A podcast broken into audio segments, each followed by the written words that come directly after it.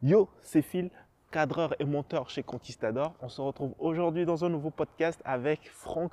Franck qui est le boss de la communication chez Conquistador. Et aujourd'hui, on va parler de réseaux sociaux, d'être influenceur, de comment capter l'attention des gens sur les réseaux. Et pour finir, quelques suggestions de chaînes YouTube. On se retrouve directement dans le podcast. Et ben moi, c'est Franck Dupont, euh, Franck DPT, et euh, je m'occupe de la com en général euh, de Conquistador donc sur les réseaux sociaux essentiellement. Et, euh, et voilà, et c'est un taf à temps plein parce qu'on mise énormément sur les réseaux sociaux, on essaie d'être partout. Euh, voilà, on fait des vidéos, on fait des podcasts comme là on est en train de tourner. Euh, et puis on fait aussi plein de choses euh, sur les euh, sur Facebook, on a des groupes Facebook. Et, euh, et sur TikTok, ça commence bien à bombarder grâce à Monsieur Phil the Click qui est actuellement en face de moi. Merci. Euh, des questions pour vous aujourd'hui, monsieur. Euh, est-ce que être influenceur, c'est un métier?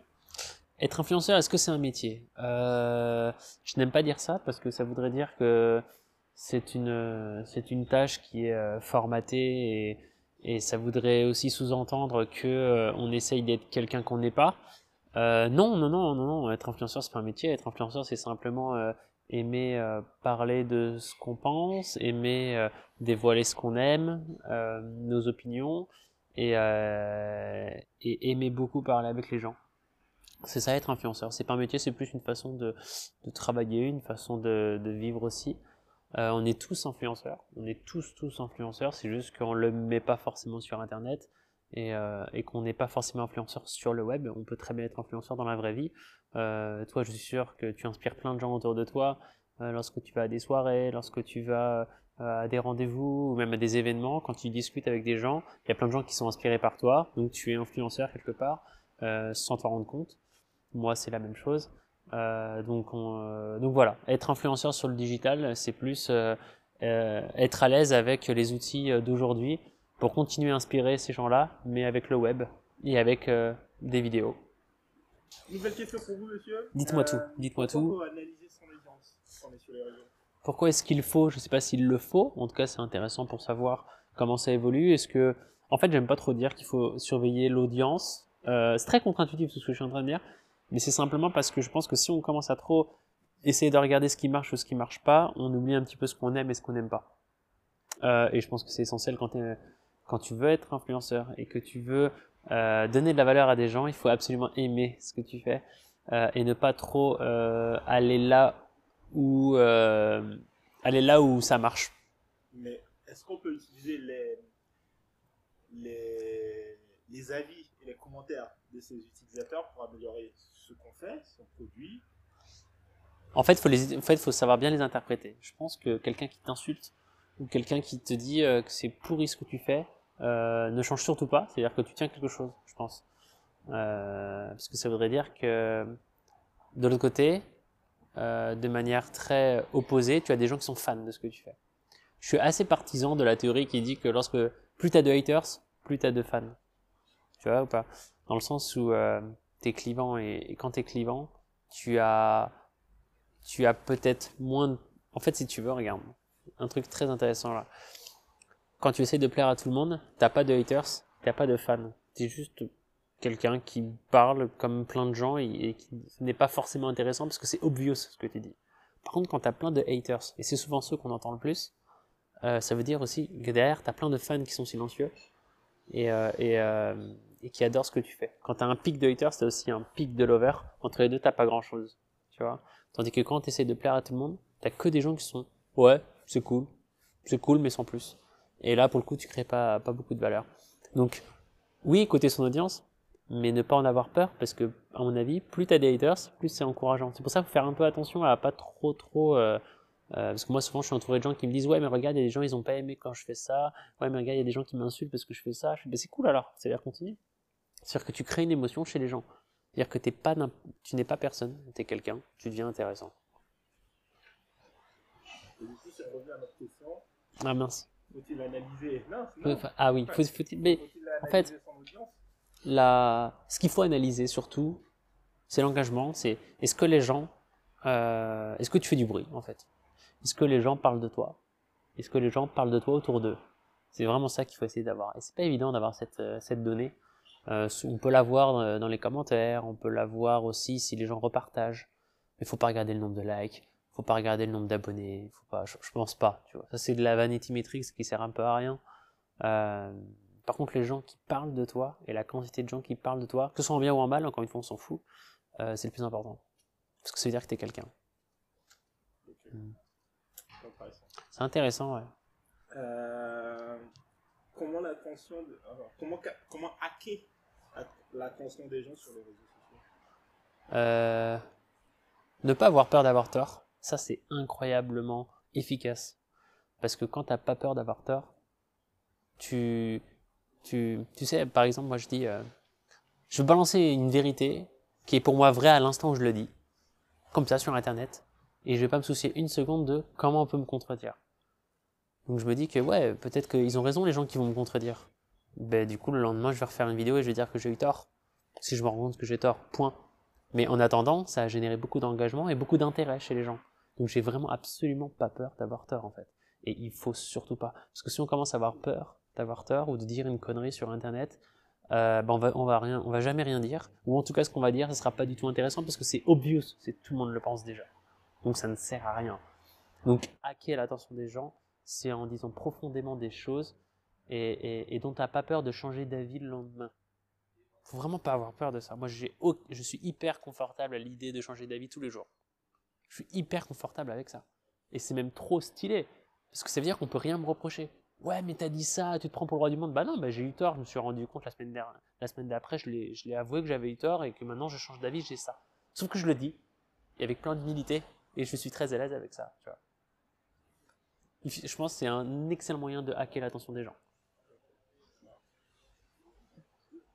Euh, petite question encore pour vous. Dites-moi. Euh, comment passer outre le jugement des gens sur les réseaux sociaux Comment passer outre le jugement des gens? Alors ça, c'est un problème très personnel. Euh, c'est à partir du moment où tu te rends compte que la, façon dont les gens te voient n'influe en rien ta vie. Euh, si tu arrives à assimiler ça, euh, tu es invincible euh, sur ce genre de critique. Et il n'y a pas de souci en fait. Genre, tout va bien. Moi, je me suis fait insulter sur ma dernière vidéo LinkedIn à plusieurs reprises, il n'y a pas de problème. Et, en fait, c'est une belle opportunité pour moi de me faire insulter parce que grâce à ces insultes, ça, ça, ça me donne l'occasion de répondre à ces haters avec énormément de bienveillance, énormément de valeur. Et du coup, lorsque je réponds à ces gens-là, bah, les autres personnes autour qui sont silencieux, les consommateurs, ils voient aussi ce commentaire-là.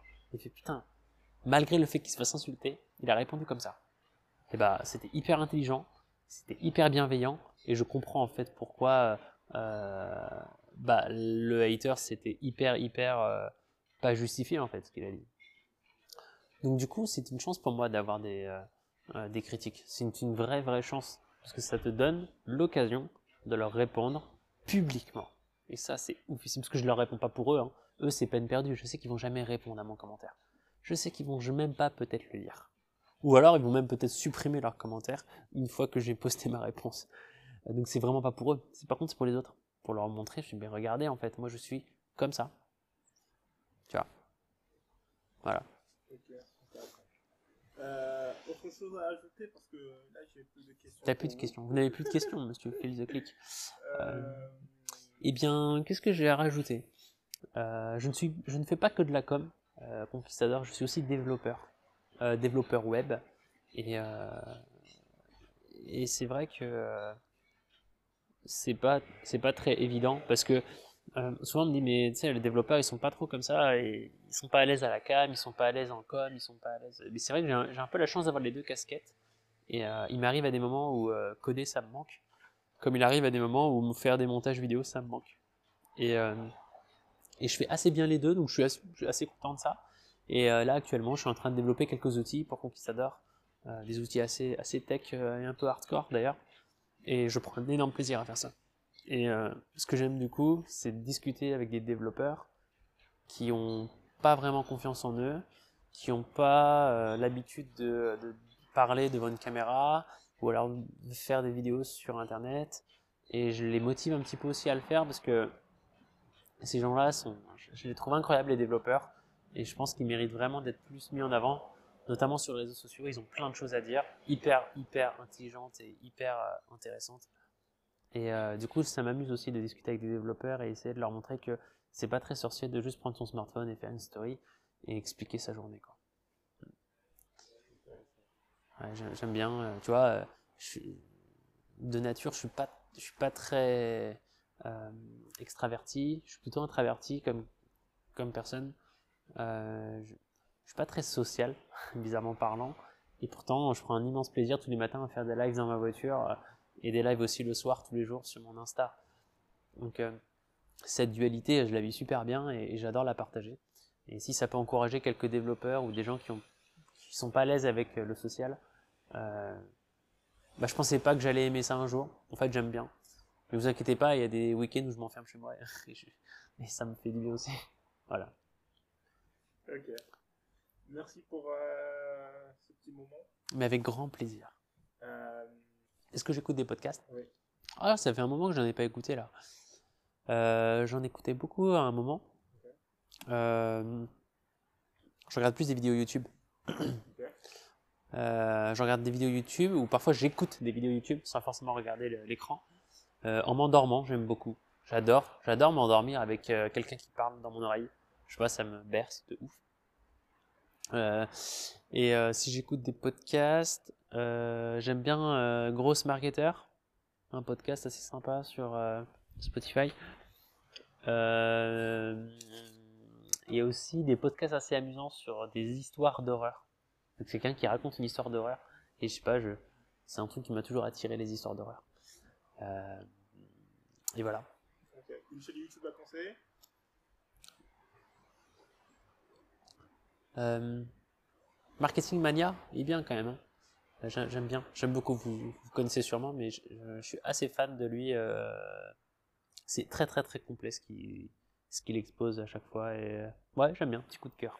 C'est cool, Merci. de rien. Allez.